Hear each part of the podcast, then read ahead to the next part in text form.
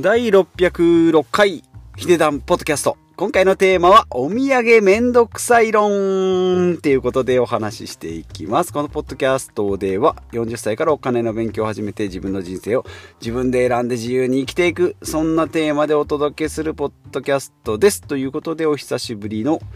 こちら、田んぼの横っちょで収録しております。先週までですね、まあ、東京に行っておりまして、まあ、ビジネスホテルからですねお届けということでちょっと声のトーンがやっぱりホテルだとこもってるというかなんかかしこまった感じになるんですけどもやっぱりいいですねもう45年ですね、まあ、田舎で暮らしてきた、えー、私のにとってはですねこの田んぼのあぜ道このポッドキャストもほぼ500600回のうちも500回以上550回ぐらいはですねこの田んぼのあぜ道で、えー、撮ってるんじゃないかなということで、まあ、ホームに帰ってきたということで、まあ、元気よく、え、進めていきたいなと思います。ということで、え、今回はお土産めんどくさい論ということで、えー、お届けしていきます。月曜日は節約の回なんですけどね、えー、お土産についてお話ししていきます。で、その前に雑談ですけども、昨日兄からですね、え4つ上の兄から電話がかかってきまして、まあ、何のこともないマイナポイントをゲットしたいと。え1弾、第1弾はゲットしたぞと。2段と3段をゲットしたいけれどもということで、まあ、9月の30日も締め切りが延長になったんでね、まだあの期間伸びてるんで、まだ全然いいんですけれども、今更何を言ってんだということで、ポッドキャストでもですね、えマイナポイントの話をしたのがどうでしょうね。3ヶ月、4ヶ月ぐらい前かなそれが親で自身ので行きますと半年ぐらい前になるのでなんか遠い記憶のような感じだったんですけどもその辺の知識をですねもう一回引っ張り出してえーと、兄と話したんですけども、まあ、第1弾は兄は結局ゲットでしてたよと。いうことで、第2弾がですね、まあ同じなんとかペイ、えっ、ー、と、まあペイペイで1弾取ったら2弾3弾もペイペイじゃないとダメなの？みたいなですね、まあなんかそんな初歩的な質問をしてきたんですけど、まあちょっと正直記憶がうっすらしかなくてですね、まあそこでもう一回調べて、えー、やったんですけど、うん、まあ結局は6月30日、6月までに1弾をもらってる人は、えー、2弾3弾は一緒でもいいけど、えー6月末までに第1弾やらずに今回1、2、3弾一緒にやって2万ポイントゲットするぞっていう方はですね、同じキャッシュレス、〇〇ペイじゃないとダメですよということが、えー、分かったということで、えー、まあ、それを伝えてですね、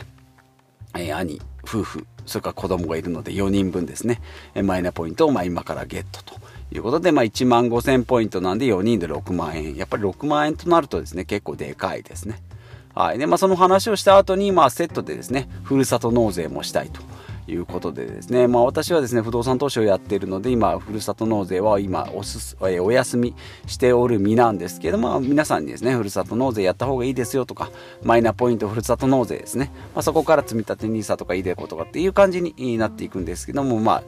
えー、セカンドステージですかね。マイナポイントがあったらその次はふるさと納税ですよということで兄もですね、まあ、前々からおすすめはしてたんですけれどもね、えー、まあ年収が私よりも高いのでふるさと納税の控除額っていうのもやっぱり高くなってくるので、まあ、やった方がいいよということで重い腰がですね何の何のタイミングか分かんないですけどこの、まあ、年末押し迫った11月、まあ、そろそろ半ばに差し掛かってくるんですけどもこのタイミングで始めようということでもう一回なんか説明を、えー、聞きに来たというところですね、まあ、私が話をしましたよと。で、なんか控除金額が8万円、えー、ですので、えっ、ー、と、それが払ったらいつ帰ってくるんだと。で、どれぐらい帰ってくるんだということで、まあ、8万円の控除額があれば、まあ、年収何ぼだろうな、700、800ぐらいですかね。で、えっ、ー、と、えっ、と、で、控除額が8万円。で8万円寄付をしたら3割ぐらい返ってくるので2万4000円分のお肉やらお酒やらが返ってきてで翌年の住民税でその2万円2と8万円。で2000円が持ち出しになるので7万8000円分が12ヶ月の住民税から差し引かれると。いうことで払うのは手出しでズボッと一括。返ってくるのはぬるっと。税金の控除だよということでまあ説明してはあ、はあははなるほどなということでなんか8万いくらギリギリまでやるぞということでまあちょっとあんまりこう攻めすぎてですね。なんか超えたりだとか申請が漏れたりすること。まあ5自治体までですねワンストップ特例制度っていうのが使えるのでまあそれはですね、え 5, 5箇所の寄付に留めとくようにはま伝えたんですけども、まあ、今からですね1ヶ月2ヶ月あるので、まあ、少しでも早めにやった方がいいよということで進めましたので、まあ、これがですねまた完成した完了したっていう報告がまたここでできればいいなと思いますけども、まあ、一歩でもですね行動できたっていうのは、まあ、我我我で兄でありながらですね、え、実の兄であれあるありながら実の兄であってもですね、まあ、ちょっと嬉しいなということで、えー雑談ですね。兄がマイナポイントとふるさと納税をやるよということですね。はい。で今回の本題、えー、遠回りしましたがお土産ですね。まあ昔はですねまあお土産どっか行ったらですね、まあ、家族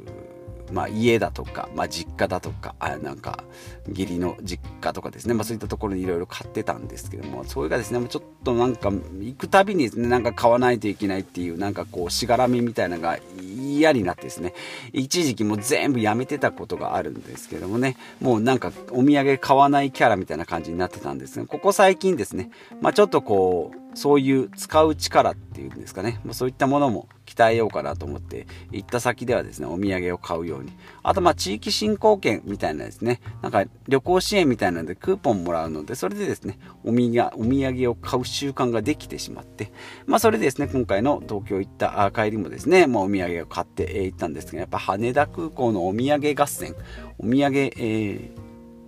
激論激戦区ですね。もうあのー、うんなんだろうな。その一等地で構えるお店なんかは、ま、行列がもちろんできてますしプロモーションというんですかね、まあ、口コミだとかそういうセールス。だとは、まあ、試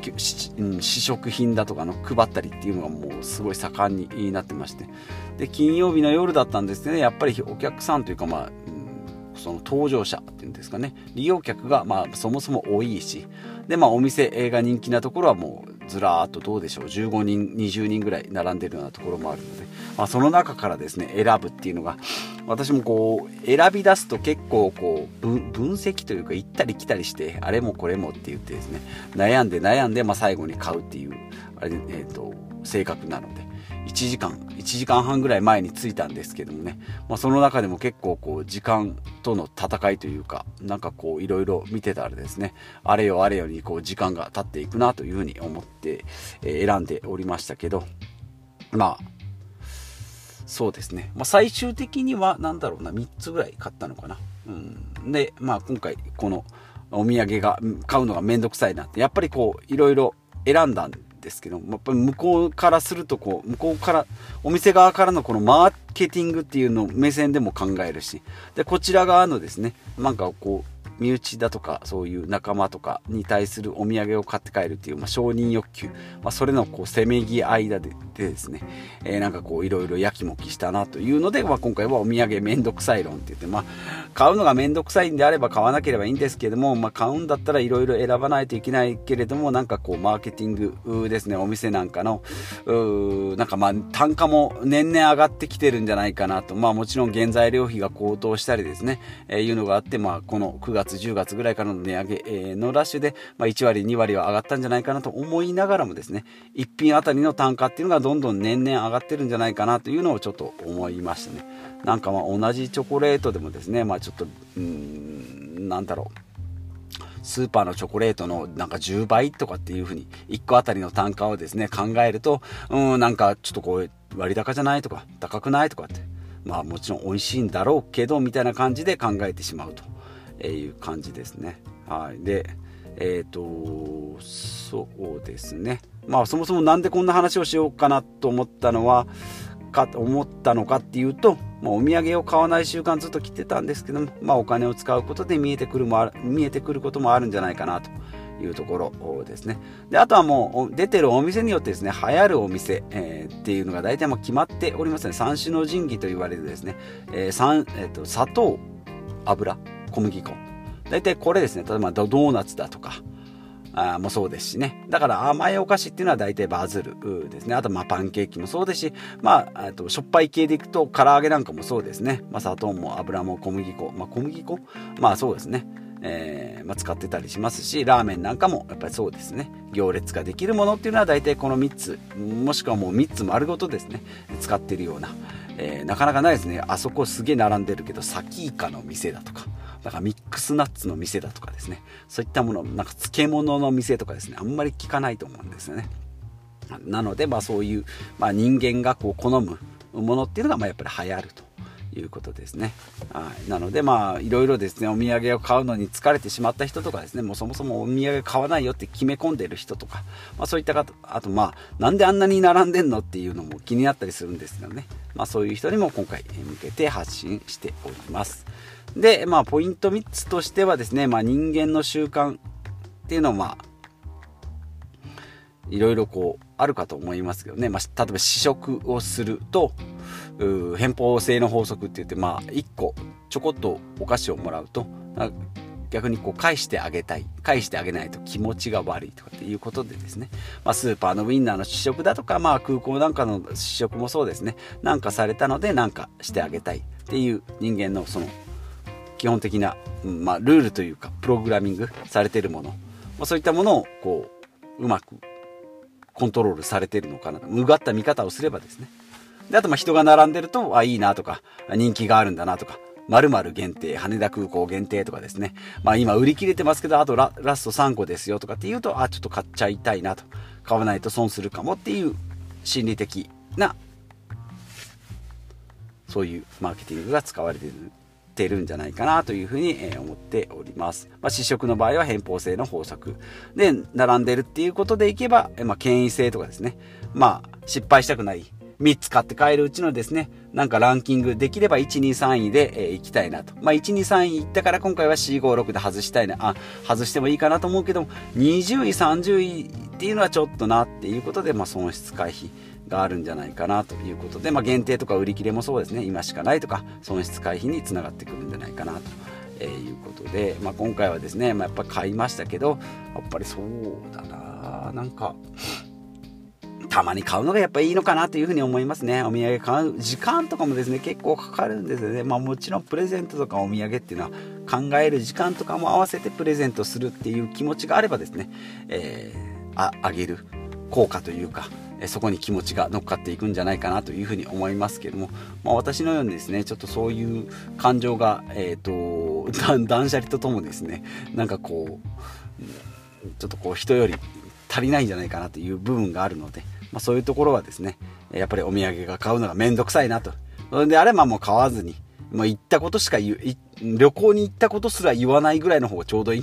あとはまあ、この間実は行ってきたけどね、みたいな感じの方がいいのかなとえいうふうに、ま思いましたということで、最終的にはタイトルのですね、お土産買うのめんどくさいということで、え、なんかもう高いだ安いだですね、限定って書いてるけど本当は限定じゃないんでしょうとかっていうふうにこう、うがった見方をするのであれば、もうそもそもお土産なんか買わなくてもいいんじゃないのと。いうのが本心で、えございますが、まあ、たまにですね、買ってあげなあげたいなと思えば買えばいいというですね、えー、なんともただただの雑談になりましたが、はい、今回は、えー、そうですね、まあ、久々、まあ、家族にがっつりお土産を買ったが、まあ、値上げもあり、単価も高くなったなということで、まあ、客単価、1個あたりの単価1500円から2000円オーバーのものも結構出てきてるので、まあもちろんお金を落とすことで、まあ潤う経済もあるんですけども、まあ自身がマーケティングのカモになるのはちょっと嫌だなと思いながら、なんかこう使う力と守る力のせめぎ合いというところが、えー、今回のえー、感想と、えー、なっております。はい、ということで、えー、今回は以上となります。今日も最後までお聴きいただきましてありがとうございます。40歳のサラリーマンですね。え5万節約、5万稼いでですね、え時々、えお土産屋さんにお金を落とすと